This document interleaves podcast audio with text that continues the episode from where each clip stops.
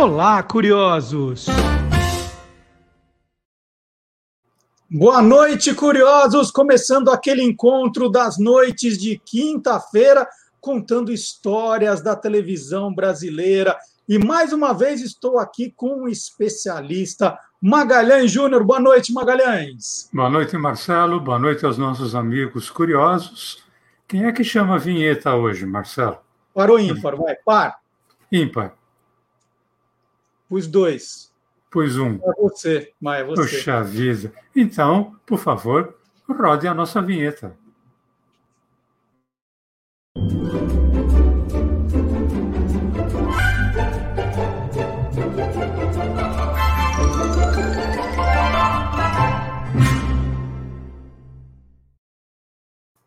Magalhães, essa semana tá fácil, está chegando aí o Dia das Crianças, né? Segunda-feira. De repente, pode ser um gancho para você, hein? Pode ser. Marcelo, você foi uma criança precoce, um menino prodígio? Fui, mas aos 40 anos. Ah, bom. Então você ganha de mim, porque eu estou sendo aos 67.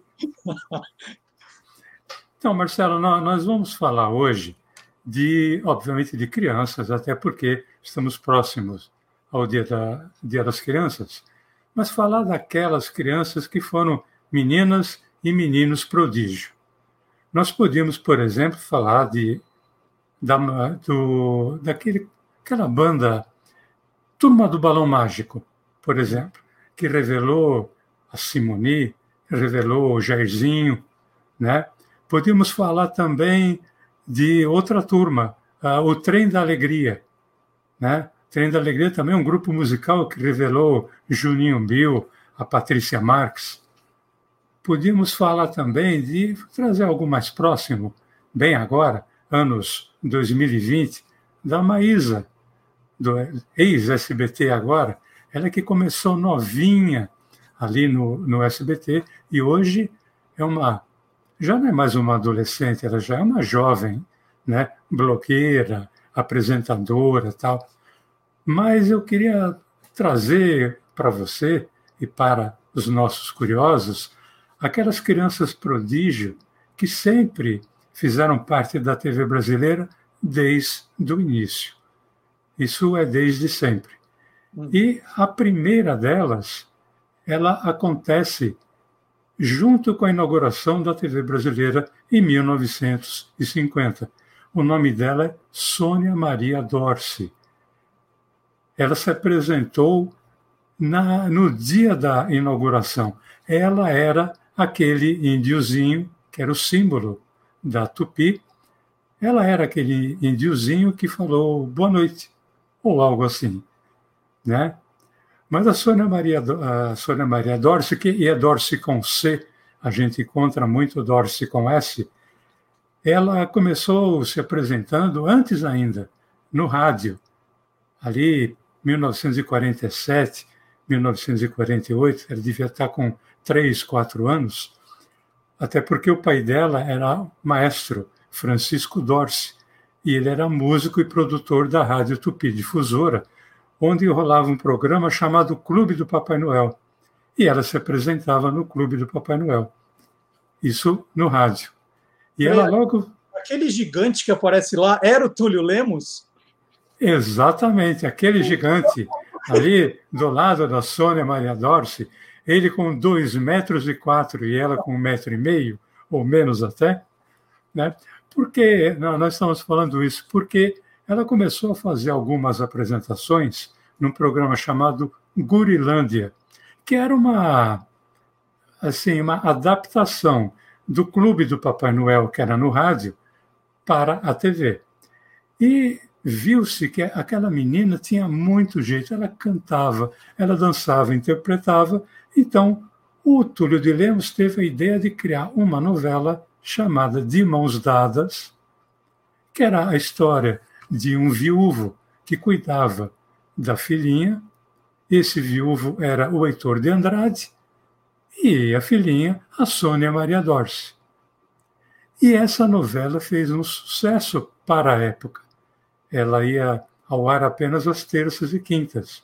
Quando eu falo fazer sucesso, Marcelo, parece exagero, né? Ah, eram poucos os números, ah, eram poucos os números de aparelhos televisores que existia, mas havia o boca a boca, havia o televizinho, né?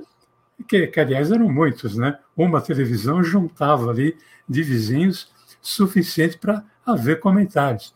E as histórias que o Túlio de Lemos criava aquelas histórias muito água com açúcar, mas muita, de muita emoção. Né? Então, Sônia Maria Dorce e Heitor de Andrade formaram uma, uma dupla sensacional que acabou depois se repetindo em 1955, seria assim o De Mãos Dadas 2, só que aí ela fazia um papel duplo. Eram, eram duas irmãs gêmeas. A diferença estava numa pinta no rosto. Só que era ao vivo. Então ela tinha que trocar de roupa, colocar pinta, né? E mudar, inclusive, de comportamento.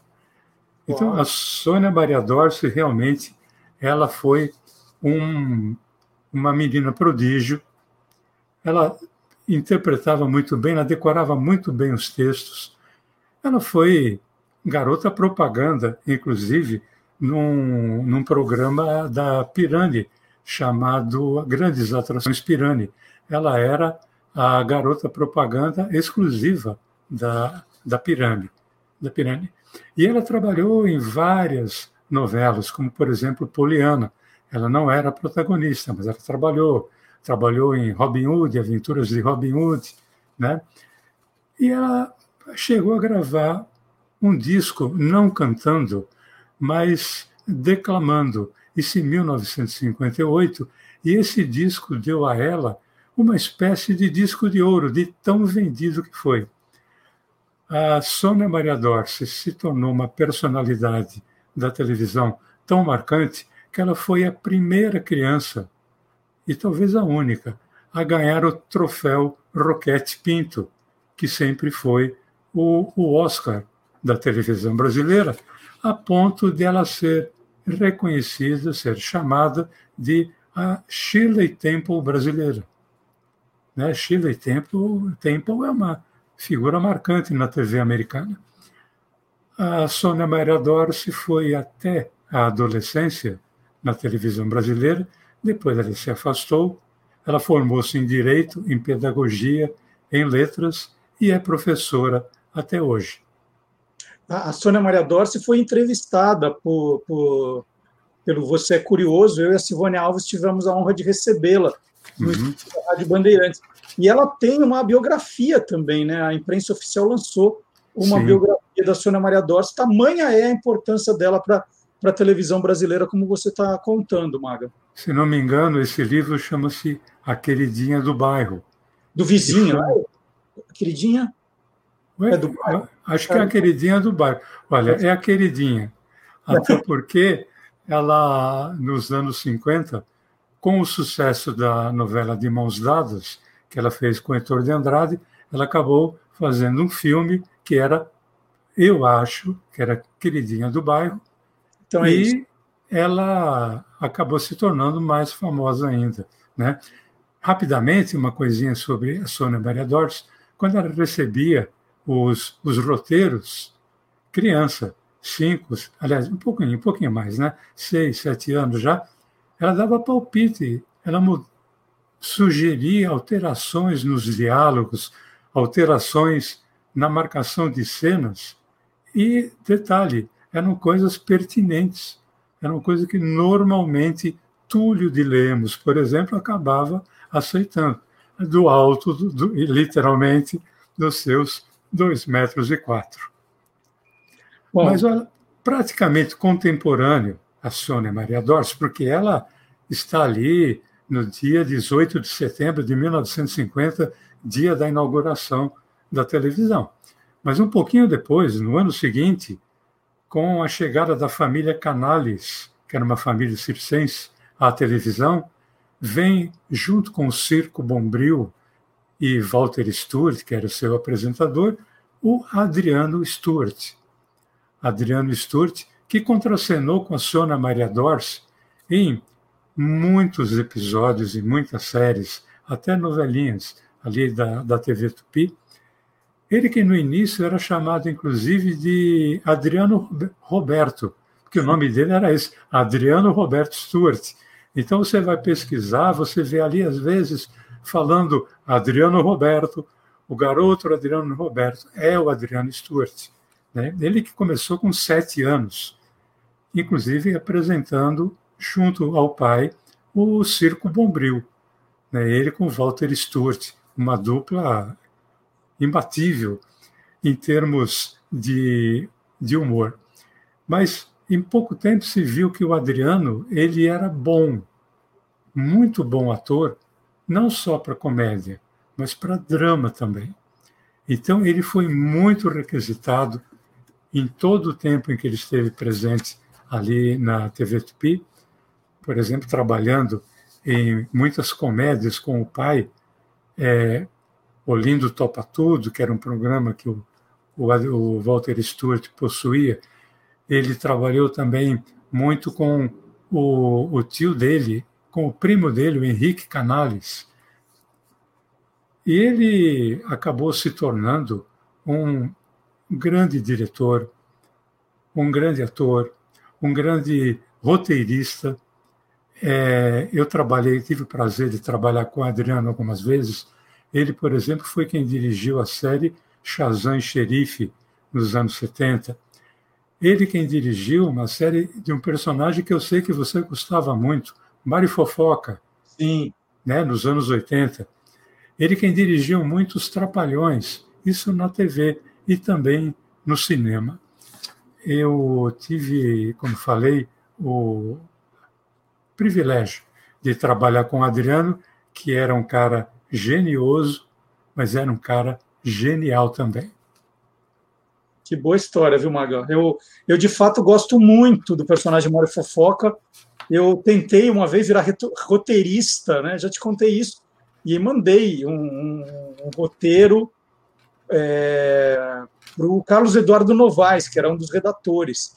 Uhum. E ele falou assim: adorei, vou aproveitar, vou dar o crédito para você, vamos fazer uma parceria. E foi um dos dias mais legais da minha vida. Só que o seriado terminou é, dez dias depois, né? Durou pouco o meu sonho de virar roteirista ali. Não, mas como teve o texto aprovado, vamos considerar. É. Não é? Isso vale também. Uhum. Outra criança prodígio. Vai, eu, eu, você viu que não deu certo. Nem eu. então, Marcelo, vamos falar da Lurdinha Félix. Nós já falamos dela recentemente, que ela foi a mais jovem garota propaganda da TV brasileira. Ela tinha apenas cinco anos, 1954. E ela participou de várias séries e várias novelas, sempre com muito destaque e tem uma série que ela participou chamada Papai, Mamãe e Eu. Ela participava junto com Carlos Zara e a atriz Araçaria de Almeida. Obviamente, o Carlos Zara era o papai, Araçari, eu falei de Almeida, mas é de Oliveira, Araçari era a mãe e o e eu, que era filha, era a Lurdinha Félix. Né? A Lourdinha Félix ela participou também de muita novela, e eu vou citar duas que fizeram sucesso daquele de Arrasar Quarteirão. A Moça que Veio de Longe e a novela Redenção, que foi aquela que foi mais longa do que uma segunda-feira chuvosa, né, como se diz aqui na Moca.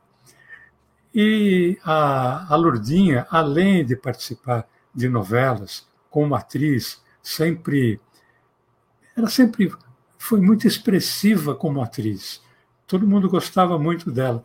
Em 1959, ela foi convidada a gravar um disco junto com um ator que, na época, estava no auge, o Roberto Luna. Vamos lembrar que o disco, na época, era 78 rotações. Então, era uma música de um lado, uma música do outro. Né? Então, o combinado é que ele gravasse de um lado a música O Homem e a Criança e do outro lado a Lurdinha Félix gravasse o Rock do Rato, 1959. E realmente ela gravou. E aí, desde então, dos cinco, seis anos, ela provou que ela era uma atriz, uma cantora realmente precoce. Ela que ficou também até a adolescência na, na televisão, depois passou a dedicar sua vida, como dedica até hoje, à psicologia. Bom, e aí a gente podia lembrar também de uma dessas crianças prodígio que nos deixou agora, né, no, no comecinho da na, no, na semana passada, a Márcia Cardial, né, Magalhães?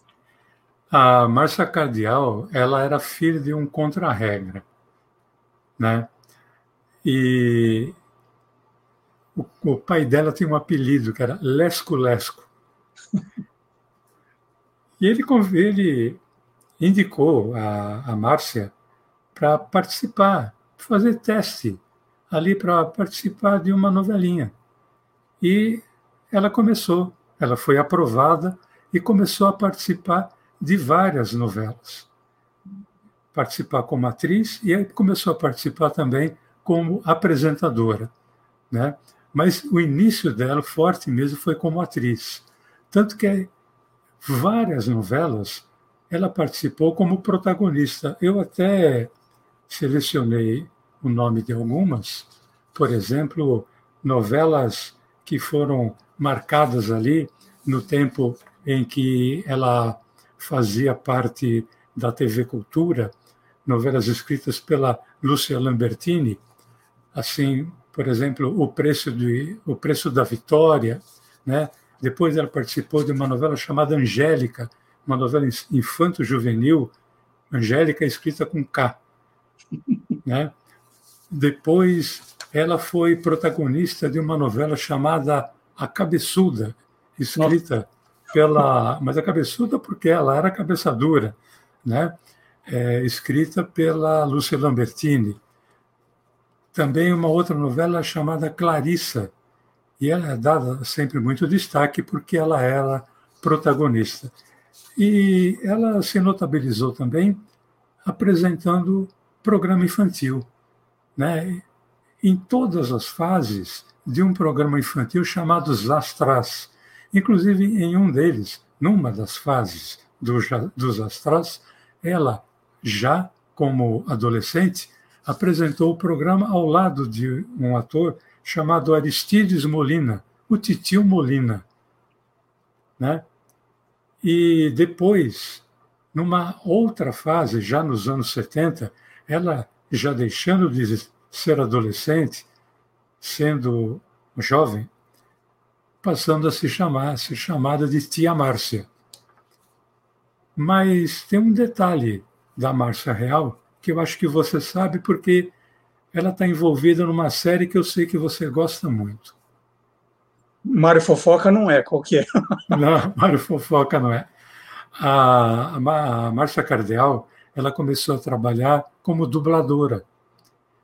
Ela, com 10 anos, trabalhando como dubladora, numa das primeiras, nos, nos primeiros estúdios de dublagem, a gravação, dublando uma série chamada Papai Sabe Tudo. Ela dublava a filha mais nova do Papai Sabe Tudo, que era a Kate. Então, para homenagear e para lembrar também da voz da Márcia Cardeal, nós separamos um trecho de um episódio da, do Papai Sabe Tudo, que nós vamos ter a Márcia Cardeal dublando a Kate, que é a filha mais nova, uh, contracenando com a Beth, que era dublada pela Neuza Maria Faro, contracenando com o Jim Anderson, que era o Papai Sabe Tudo, dublado pelo Ribeiro Filho, e depois numa outra ceninha ela vai dublar, ela vai contracenar com o velhinho, dublado pelo Rogério Márcico. Vamos ver. O que eu vou fazer com duas dúzias de biscoitos? Eu sei o que fazer com eles. Apenas compre e não precisa fazer perguntas. Eu posso lhe dar mil razões porque não, não quero. Não quero razões, apenas quero dinheiro. Olá. Olá. Olá, papai querido. Que tal três dúzias de deliciosos biscoitos? Oh, não. Não me diga que a gatinha está querendo dinheiro outra vez, está? Sim. e quatro dúzias? Escute, eu tenho quatro barris cheios desses biscoitos para o resto do ano. Onde está sua mãe? Alô, como vai a linda senhorita? Muito bem. Poderia me dizer onde poderia encontrar o Sr. Liddon? Certamente, sou eu. Você? Mas eu pensei que um homem rico como você tivesse empregados domésticos para todo o serviço. Hum, bem, eu lhe contarei. Eu hoje dei folga a todos os meus empregados domésticos. Em que posso servi-la? Bem, eu faço parte das indiazinhas e estamos vendendo biscoitos. Se eu ultrapassar minha cota, ganharei uma visita à companhia de biscoitos. Bem, pois vou ajudá-la a ganhar. O senhor vai? Maga, sensacional. E eu queria lembrar também que a Márcia Cardial também foi ao Você é Curioso. Foi um programa muito bacana em 2008. E veja só, naquele dia, o Antônio Mir foi ao estúdio para conhecer a Márcia Cardial, porque eh, os astrais davam umas medalhas, né, entregavam medalhas para os melhores alunos de algumas escolas. E o Antônio Mir tinha ganho uma dessas medalhas e ele levou a medalha dele para a Márcia autografar. E graças a esse encontro, o Antônio Mir ele foi convidado, veja só, para participar de um reencontro do elenco dos Astrais num buffet infantil organizado por um fã alguns meses depois. E é sobre isso que ele, ele vai mostrar essas imagens que são exclusivas, não é só ele, estava ali, é, ele e o elenco documentando esse, esse reencontro, né? como você falou, a Márcia largou a carreira artística em 72 para virar professora, que professor ganhava mais do que artista, e aí eles ficaram sem se ver de 72 a 2008. É uma reportagem muito legal que nós vamos ver no Olá Curiosos desse sábado. E antes de prosseguir, né, o, quem está acompanhando o programa Sabe Tudo aqui também, eles, eles dizem que você está com a razão. A, ah, o livro da Sônia Maria Dorce é A Queridinha do Meu Bairro. Esse é o nome da biografia da Sônia Maria Dorce, que foi lançada pela imprensa oficial. Faltou o pronome possessivo meu. Né? O meu. Tem a queridinha do vizinho, você falou do televizinho, sei lá de onde. Não, mas Bom, é que os dois vizinhos moravam no mesmo bairro. Ah, Por isso que eles eram vizinhos. Está explicado. Está explicado? Livrei sua barra. Tá vendo? Eu não tenho jeito para criança prodígio mesmo. Vai. Vamos ver outros. Então, Marcelo, vamos falar agora da ainda nos anos 50, falar da Verinha Darcy. Verinha Darcy, que começou novinha também, e ela é filha, ela era filha de uma apresentadora e também anunciadora de quem nós falamos aqui não faz muito tempo, da Elizabeth Darcy, e ela era também irmã de um cara que nós gostamos muito, um dos melhores e maiores locutores esportivos da história da televisão brasileira, um cara que curte muito, sempre, está sempre é, é, nos acompanhando no, nos nossos trabalhos, o Silvio Luiz, né? a, Verinha, a Verinha Darcy, filha da Elizabeth Darcy e irmã do Silvio Luiz. Ela se notabilizou por ser uma atriz, principalmente, né? Um rosto lindo. Você sabe que ela foi minha namorada. Não. Né? Ela nunca soube, mas ela, ela foi minha namorada, porque eu achava ela linda, mas assim eu tinha profunda uh, paixão pela Verinha Darcy. Né? E nós tínhamos mais ou menos a mesma idade, então ela foi. Eu acho que eu fui namorado dela né? É. Mas ela nunca soube que ela teria sido minha namorada. Só faltou e... avisar para ela, né? É, agora não dá mais, né, uhum. Marcelo? Porque, infelizmente, a Verinha Darcy nos deixou muito cedo. Mas, é, naquela época, nossa, era uma paixão que não era correspondida, mas vai se fazer o quê? Não se pode ganhar todas. Né? É e a Verinha Darcy participou de muitas novelas protagonizando, inclusive junto com a Lourdinha Félix. Uma delas foi Angélica, Angélica com K, outra foi a Clarissa, né? Clarissa estava sempre em destaque, isso na época em que o Canal 2 era TV Cultura, mas não era TV Cultura como a gente conhece hoje. Ela pertencia ainda aos diários associados. Ela era uma espécie de co-irmã da TV Tupi. Né? Uma outra é, novela que ela participou, em que a, inclusive a Lurdinha Félix também participou, foi A Cabeçuda, em que era um termo mais ligado à, à teimosia do que outra coisa. Como eu falei, infelizmente, a Verinha Darcy, embora tendo marcado e muito, principalmente até o período da adolescência, quando ela deixou a televisão, ela nos abandonou muito cedo, o que foi uma pena, mas fica aqui o nosso registro né, dessa garota prodígio, que inclusive contracenou com um dos monstros do humor brasileiro, o Amândio Silva Filho. O Maga, você, você, lembrou das crianças prodígio dos anos 50? Uhum. Ah, agora, eu começo a ver televisão nos anos 60. Eu queria ver quem que, que você lembra de, dessa época em que eu começo a ver televisão de crianças prodígio aí, anos 60. Anos 60. Eu vou falar o nome dele. Paulo Augusto. Refresca para você? Não, não, né? Paulo Augusto não. Paulo Augusto Franco. É o Guto Franco. Ah, bom. Ah. ah. Que é filho de. Moacir Franco, talvez? Talvez. né? Então, o Guto Franco, ele que nasceu em 1959, com cinco anos, ele já era sucesso. Mas quando eu falo sucesso, às vezes dá a impressão que é exagero. Mas nós falamos aqui, Guto Franco, filho de Moacir Franco. Mas teve uma época em que o Moacir é que virou pai do Guto.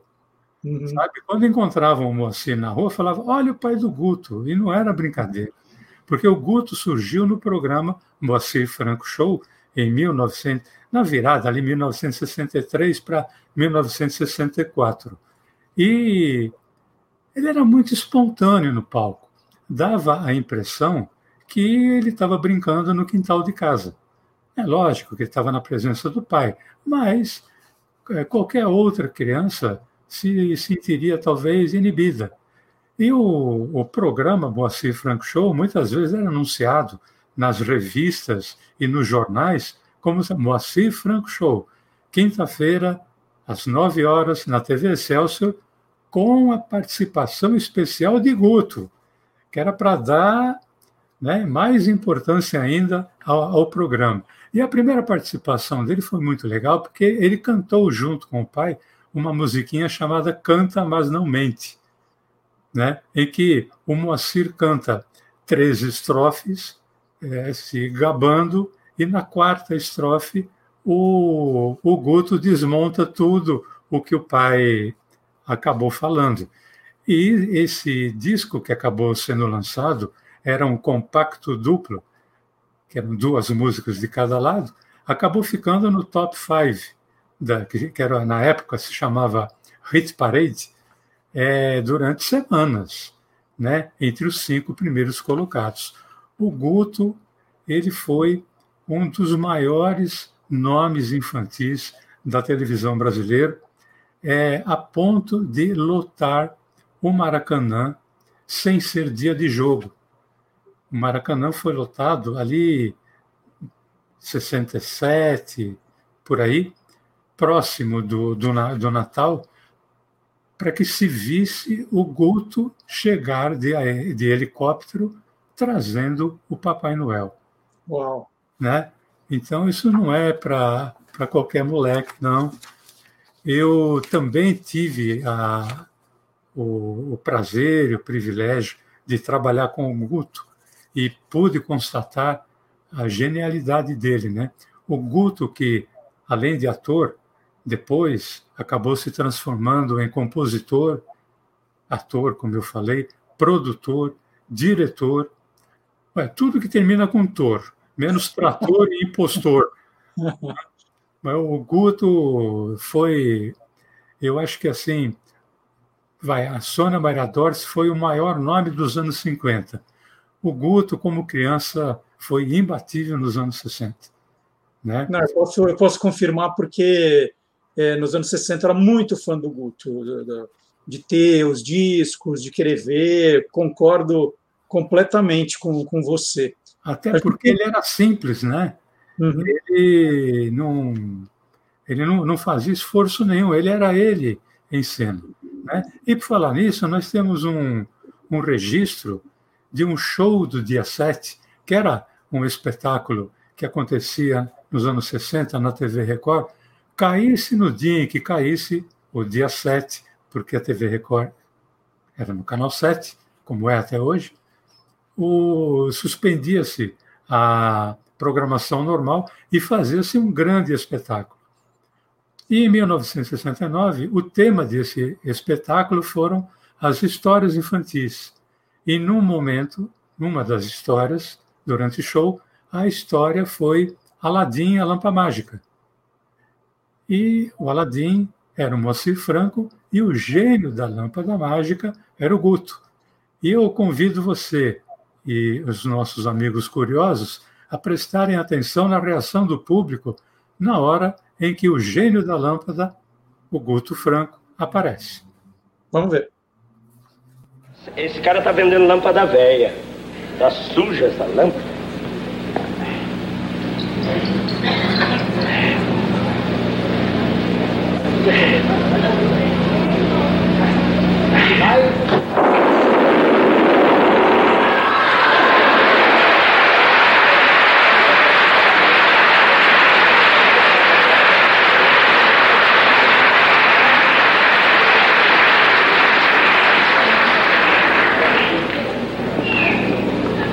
você? O senhor me Oh. O senhor me chamou, meu amo. O que queres de mim? Eu sou o gênio. Oh, oh, oh, Eis-me aqui como seu escravo. Sim, senhor. Seu gênio, eu só queria saber. Se mais pra frente, seu gênio. Só queria saber como é que o senhor saiu de dentro da lâmpada aqui? Que não, é muito, muito pequenininho. Coitado, inocente. Saí dali de trás, não viu? Ah, o senhor é gênio mesmo? Sim, meu amo, sou gênio. É? E como é duro ser gênio. Por que, seu gênio? Porque lá em casa o único que pensa sou eu. Meu pai, coitado, é um tremendo cabeça dura. Também a natureza não ajudou ele. É. Eu conheço eles. Muito bom. Sou fã do Guto, hein? Sou fã do Guto. Eu sou, fã, mais, do, nessa, sou fã dos dois. Eu sou fã do Guto, sou fã do Moacir, uma fã de carteirinha. Sim. Agora, uh, Marcelo, eu ia chamar você de Guto, quase. Marcelo, eu vou falar de uma menina que ela não foi minha namorada, porque quando ela surgiu, ela, ela era muito nova para mim. Ela surgiu com cinco anos. E com cinco aninhos, ela foi protagonista de uma novela, apenas isso. Né? É, o nome dela era é, Patrícia Aires. É linda, linda, cabelos loiros, compridos. Ela era filha, é filha, meu Deus do céu, de um ator, um dos pioneiros da televisão brasileira, chamado Percy Aires. Percy Aires, pai da Patrícia Aires. Ela teve uma ascensão meteórica, mas meteórica mesmo. Com cinco anos, em 1968, ela foi protagonista na TV Excelsior de uma novela, uma novela escrita pelo Teixeira Filho chamada A Pequena Órfã. Não precisa nem falar quem era a Pequena Órfã. Né? Uhum. E essa, essa menina, a Pequena Órfã, que era o nome na, da, da personagem era Toquinho, o nome da, da menina era Maria Clara, mas era conhecida como Toquinho. Ela contracenava muito com o Dionísio Azevedo, que era o diretor da novela, que era o velho Gui. E o sucesso foi tamanho que acabou se transformando depois em filme. Né? A Pequena Órfã, interpretado também pela Patrícia Aires e pelo Dionísio Azevedo. Mas eu disse que o sucesso foi meteórico, não, não é à toa, não foi porque foi por um curto espaço de tempo, como um meteoro, né? porque ela sequer terminou a novela. O Percy Aires tirou a filha da, da novela, alegando que a filha estava trabalhando muito, além do combinado.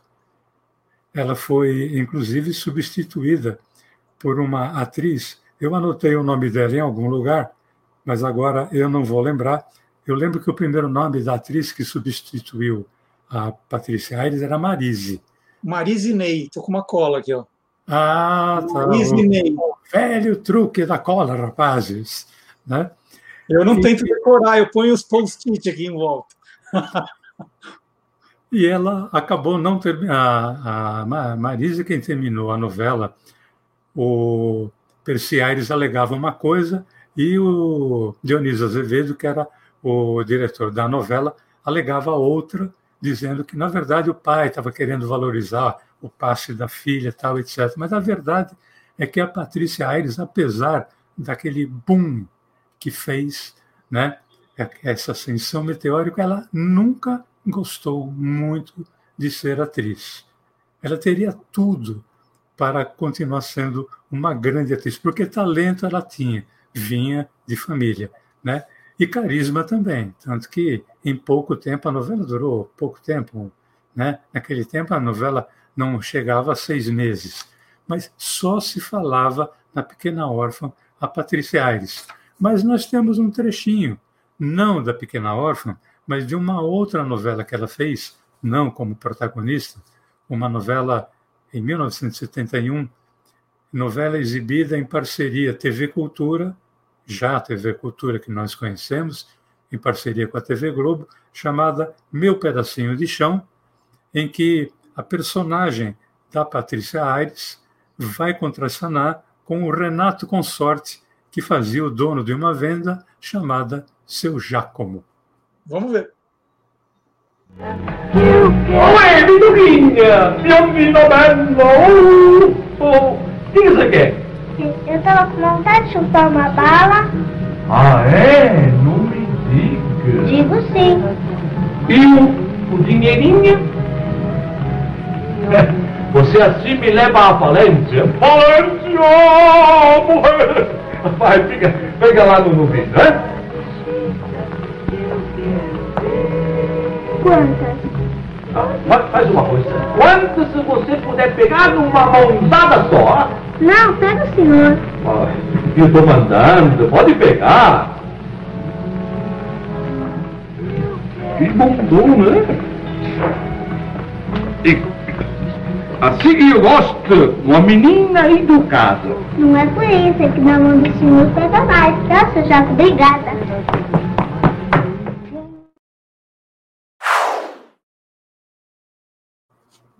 Tá com cara de texto do Magalhães Júnior.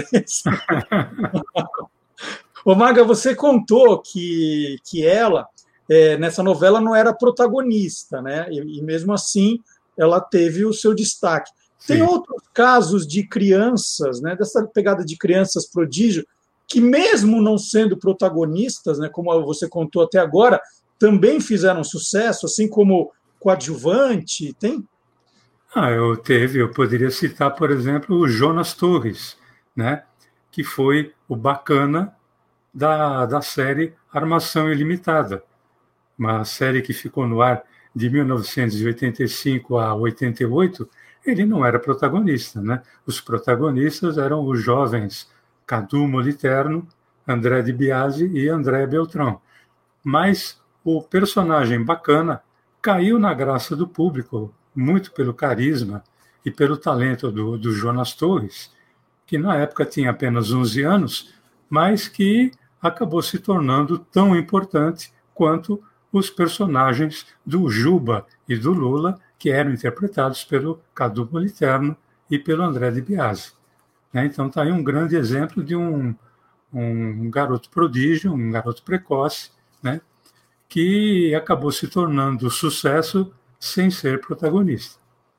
Uma outra pergunta, né? Você citou a Sônia Maria Dorso, Adriano Stuart, a Verinha Darcy, a Patrícia Aires, o Guto Franco, e de alguma forma, né, eles eram ligados a alguém de televisão, alguém que já estava dentro do veículo televisão. E teve casos de crianças prodígio que, que não, que, que não, não tinha ninguém da família no negócio, eles, eles apareceram, não vou dizer do nada, mas assim, tiveram mais dificuldade para entrar aí e se deram bem? Olha, eu vou citar porque eu conheço bem, até porque trabalho com ele há muito tempo, né? Ele é o Buiu. Hum. Né? O Buiu da Praça Nossa, o nome dele, Edivan Rodrigues de Souza, ele chegou no SBT com cinco para seis anos. E como é que isso aconteceu? O programa já existia, eu acho que há um ou dois anos, e um dos comediantes e também roteiristas do programa, o grande Wilson Vaz, né? Wilson Vaz, nossa, saudosa memória, eu adorava, esse cara adoro até hoje. O Wilson falou com o Carlos Alberto de Nóbrega o seguinte: falou, Carlos Alberto, tem um filho de um vizinho meu, o moleque, o moleque é muito esperto. E falar como todo mundo sempre falou assim, abertamente, é um, é um neguinho, mas é um neguinho muito esperto, ele é muito engraçadinho, tal, etc. Você não gostaria de ver, porque não tem criança no, no, no programa? Carlos Alberto falou, ah, traz, traz aqui. Ele levou, Carlos Alberto gostou dele, só que realmente ele era muito esperto, só que ele não era alfabetizado ainda. Então, uhum. como é que ia dar texto para ele, né? Uhum. Aí entra em ação um outro, um outro cara genial, chamado Arnaud Rodrigues, que também era comediante e humorista do, do programa. O Arnaud falou: não, deixa comigo, eu coloco o garoto na minha participação no programa. E faço o texto e faço com que ele decore. Né? Ele não sabe ler ainda, mas ele vai, vai decorar. E o Arnaud foi quem apelidou o Buiu de Buiu, porque Buiu vem de buio, que em italiano significa escuro. Mas não, não, é, não era só por isso, não, é porque era o Arnaud deu esse nome porque era o nome de um jogador lá do Pernambuco que é terra do Arnaud Rodrigues, de quem o Arnaud era fã, jogador dos anos 50. Uhum. Então, por isso, Buiu. E, e o garoto foi um sucesso a partir da segunda participação dele. Né? Mas, assim, tudo que o Buiu dizia, e o programa não tinha claque, o programa era com plateia. Não era que era de levanta a plaquinha para rir. A plateia ria se, se achasse engraçado. O que o tudo, o que o Buiu dissesse, a plateia urrava. Né? Isso testemunha aqui ocular do fato. Né? E tem um trecho que eu separei de 1989, de quando Pelé visitou a Praça Nossa. Eu tive a honra de escrever a participação inteira do, do Pelé, que foi com o Borges de Barros, o caro colega, a Maria Tereza, que era fofoqueira, e o Buiu. Né? Então vamos ver um trechinho da participação do Pelé com o Buiu na Praça Nossa. Vamos lá. Como que vai, meu amiguinho? Você... Escura por aqui, abasta para me sentar, o crioulo.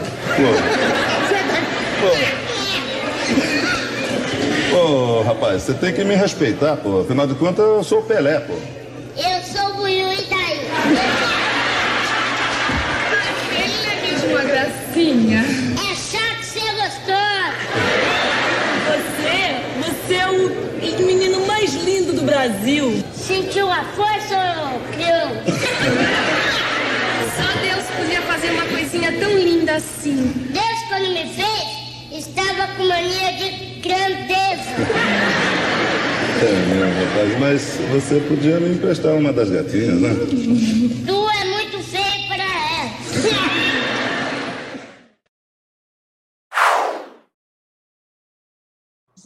Muito legal, Maga. Então, a, a, nossa homenagem aqui do Quem Te Viu, Quem TV, ao Dia das Crianças, que será comemorado na segunda-feira agora.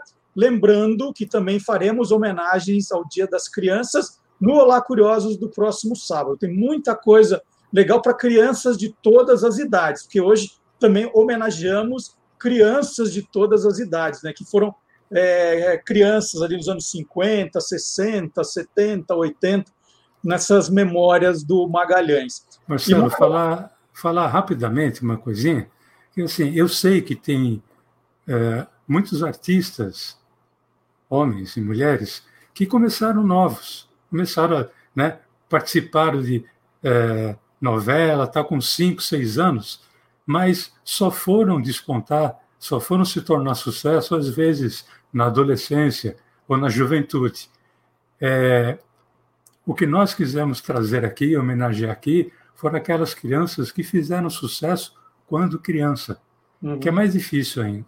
Né? Perfeito. Né? Então, é, teve, a televisão brasileira teve várias crianças prodígio.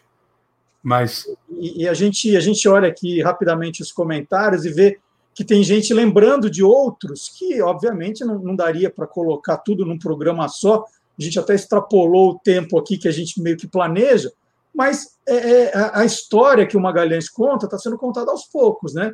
Então todo programa a gente coloca mais um tijolinho, um tijolinho para contar toda essa história de programas, de atores, apresentadores, comediantes. É toda semana um pouquinho e a gente convida você a sempre no, nos acompanhar às quintas-feiras. E Maga, só lembrando, sem querer te pressionar, o próximo programa será no dia 15 de outubro, dia, que é dia do professor. Ó, vou deixar isso no ar.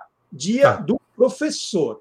Que, que costuma trabalhar em escola, né? Algumas, inclusive, podem não ser muito grandes, talvez sejam escolinhas. É isso. Vou deixar Mas, no ar isso. É, deixemos no ar. Né? Então fica, fica, fica isso. E a gente volta então na próxima quinta-feira. Antes de ir embora, não esqueça de dar o seu like no nosso vídeo. Se você não se inscreveu ainda, inscreva-se, acione o sininho. Né? Deixa um comentário ah. aqui também o que você achou, sugestões para o Magalhães Júnior e não esqueça de nos acompanhar todo sábado, das 10 ao meio-dia também. Maga, então até a semana que vem. Hein? Feliz Dia das Crianças para você, Maga. Valeu, Marcelo. Feliz Dia das Crianças para você também. Né? É isso aí. Até a semana que vem. Tchau, gente. Até a semana que vem. Tchau.